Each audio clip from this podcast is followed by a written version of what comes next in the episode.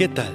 Bienvenidos una vez más al devocional con el pastor Gerson González, donde día a día nos acercamos a las escrituras para conocer y experimentar el poder del Evangelio. Deseamos que seas grandemente bendecido mientras escuchamos la palabra de Dios, porque la palabra de Dios no está presa. Comenzamos. Hola, el Señor te bendiga. En esta ocasión voy a mencionar las palabras de Richard Allain, Esperando la Gloria. Señor, solo hay una corta vida entre mí y la gloria, donde los santos ángeles y los santos glorificados serán mis compañeros. Me pareció haber escuchado como las estrellas de la mañana cantan juntas y todos los hijos de Dios gritan de júbilo. Oh, si pudiera participar yo también pero me dijeron que esperara, así que seré paciente hasta el final de mis días. Está bien, Señor, tu palabra es suficiente y tu garantía es tan buena como el pago completo. El Espíritu Santo me dice que la vida y la gloria me esperan y que el día en que me separe del cuerpo despertaré en el paraíso. Amén. Así es como será. Bueno, y esta es la maravillosa confianza y esperanza que los que vivimos y los que finalmente morimos en el Señor tenemos. No hay nada que nos pueda arrebatar esa esperanza. Precisamente esto es lo que la fe hace, afianzarnos, afirmarnos en la convicción de que lo que Dios ha dicho, Él lo cumplirá. Y si Él ha prometido que estaremos con Él en gloria, entonces simplemente lo creeremos. Esa es la razón por la que nos unimos al contenido del Salmo 111 al decir, alaba al Señor, alaba al Señor, porque Él es bueno. De hecho, somos llamados a alabar al Señor con todo el corazón y a reunirnos con los santos en esa proclamación. Pero claramente, como hemos venido diciendo, la creación entera está dando testimonio del poder creador y providente de Dios. Por eso nos unimos al verso 2 que declara grandes son las obras de Jehová, al verso 3 que declara gloria y hermosura es su obra, o al verso 4 ha hecho memorables sus maravillas. O qué decir del verso 6, el poder de sus obras manifestó a su pueblo. Ahora, permíteme llegar al verso 7. Las obras de sus manos son verdad y juicio. Fieles son todos sus mandamientos. Me encanta este verso 7, cuando el salmista está declarando, fieles son todos sus mandamientos. Observa que el salmista recalca que las obras de Dios siempre concuerdan con su palabra aunque aquí sus mandamientos puede ser una referencia directa al Pentateuco, por implicación entendemos que se refiere a todos los mandamientos dados en la escritura. Es en ese afán de verdad y juicio que Dios envía o envió una obra mucho más grande que todo lo antes mencionado por el salmista. Y aunque el ejemplo pudiera ser el éxodo, realmente se utiliza para desplegarnos el plan redentor de Dios sobre toda su creación. Lo cual nos deja ver claramente que Dios no tiene políticas ocultas, sino que se muestra a nosotros con total integridad y promete vida o muerte, cielo o infierno, la expresión del Salmo, fieles son tus mandamientos, originalmente significa todos tus preceptos merecen confianza. Y eso es lo que nos dice Salmo 111.8. Afirmados eternamente y para siempre, hechos en verdad y en rectitud. Así que entre lo que Dios ha hablado y Él ha hecho, hay una armonía perfecta, completa.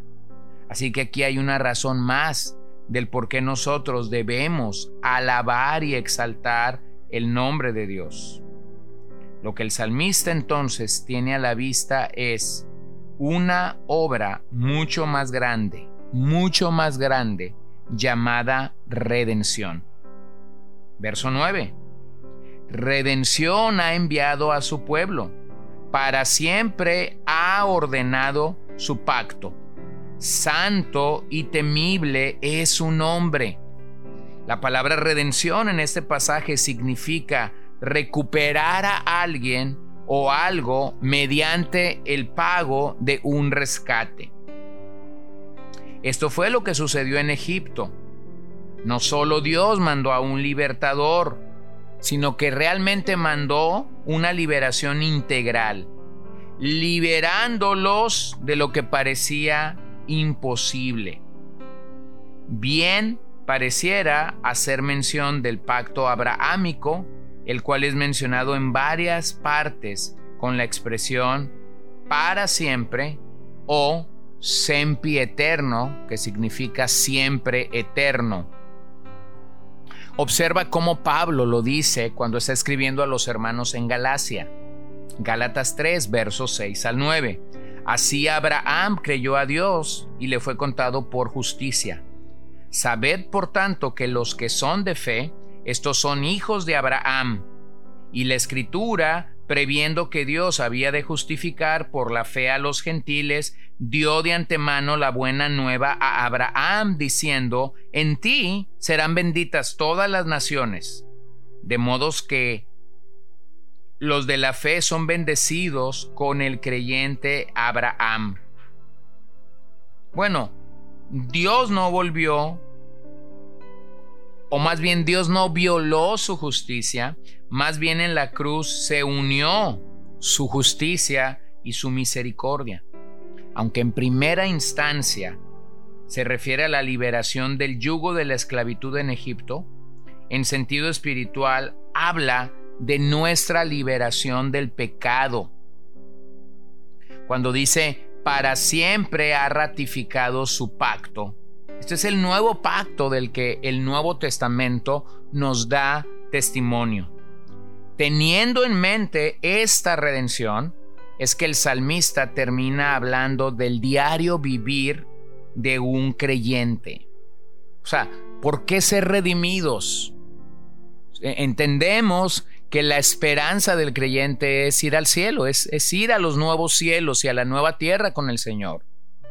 Pero mientras eso está pasando, seguimos en esta tierra, debemos impactar a nuestra generación, debemos dejar un legado y todo comienza con la obra redentora de Dios. La redención de Dios debe transformar no solo al individuo, debe transformar a su creación. Y es así como llegamos al verso 10. Y el verso 10 nos da una mirada a la sabiduría. El principio habla de algo que es primordial. Aquí se presenta un elemento primordial para la vida cristiana. Aunque es el principio, también está a medio camino y al final de la vida en el Señor, aquí en la tierra. ¿Cuál es ese principio? El temor de Jehová. El temor de Jehová es un estilo de vida en el cual se considera a Dios como el Señor, sobre todo en nosotros, pero que nos hace llegar a vernos como lo que somos, como sus súbditos, como sus sirvientes. Eso es lo que afirma claramente Proverbios 1.7.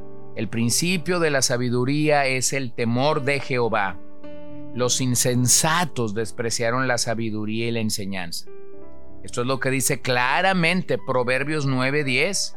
El temor de Jehová es el principio de la sabiduría y el conocimiento del Santísimo es la inteligencia. Así que el temor de Jehová es el tema dominante y que destaca en los primeros nueve capítulos de Proverbios. Es precisamente este temor reverente y de sumisión a Dios el camino correcto para todo conocimiento y sabiduría espiritual. Esta es la manera en la que Dios desea que nosotros respondamos a sus obras continuamente. Entonces, querido amigo, las personas erran o erramos al creer que podemos llegar a ser sabios por nuestra propia experiencia o incluso porque adquirimos el conocimiento en un salón de clases. Pero la realidad de las escrituras es que Dios es la única fuente verdadera y la única fuente de eterna sabiduría, de eterna salvación. Es por esta razón que podemos caminar seguros y ser estables en un mundo perdido y que se encuentra a la deriva. Por ello, anhelamos reunirnos y junto a otros creyentes continuar celebrando las buenas obras de Dios, su exalcitud y levantar sus loores entre nosotros. Por ello dice, buen entendimiento tienen los que practican sus mandamientos. Y yo doy gracias a Dios que puedo compartir por medio de estos devocionales contigo las escrituras de, de nuestro Señor Jesucristo, el Evangelio de nuestro Señor Jesucristo, pero te animaría que si no tienes la experiencia de ser parte de una iglesia local, te puedas agregar a una, puedas sumarte a una iglesia local y junto a otros creyentes, a otros hermanos que también como tú están creciendo en el Señor, puedas seguir adorando al Dios Creador. Sabiduría no es mero conocimiento de algo, sabiduría es la práctica de ese conocimiento. Pero es sabio aquel que hace de la palabra de Dios la regla de la vida y se deja guiar por ella en todo momento. Esta es la razón por la que su alabanza permanece para siempre. Es Dios quien merece de nuevo ser alabado en gran manera y de forma continua por su pueblo. Escucha lo que dicen los siguientes salmos, Salmos 2.4. El que mora en los cielos se reirá, el Señor se burlará de ellos. Salmos 66.7. Él señorea con su poder para siempre sus ojos atalayan sobre las naciones, los rebeldes no serán enaltecidos. Salmo 84.4. Bienaventurados los que habitan en tu casa, perpetuamente te alabarán. Salmo 112, verso 6. Por lo cual no resbalará jamás, en memoria eterna será el justo. Así que damos toda la gloria toda la honra y todo el reconocimiento a nuestro Señor Jesús. Oremos esta mañana. Padre, ayúdanos a tener verdadero temor por ti. Que temamos el nombre de Dios en nuestras vidas. Ayúdanos a tener una sabiduría adecuada delante de ti que tu sabiduría, Señor, realmente nos envuelva, realmente nos sature, realmente nos llene y podamos sabernos bendecidos, bendecidos por ti. Que tu sabiduría realmente pueda verse perfeccionada en nuestras vidas y nosotros podamos glorificarte a ti en todo momento.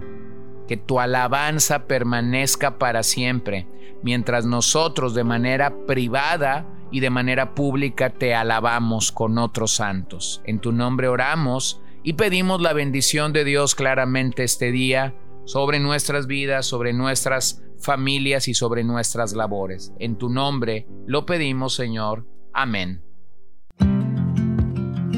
Gracias por acompañarnos el día de hoy. No olvides compartir este devocional con todos tus conocidos y recuerda que puedes seguirnos en Podbean, Spotify y Facebook como CCBN Los Mochis para que puedas escuchar todos los mensajes, los devocionales y también seguir nuestras transmisiones en vivo. Esperamos que nos acompañes el día de mañana.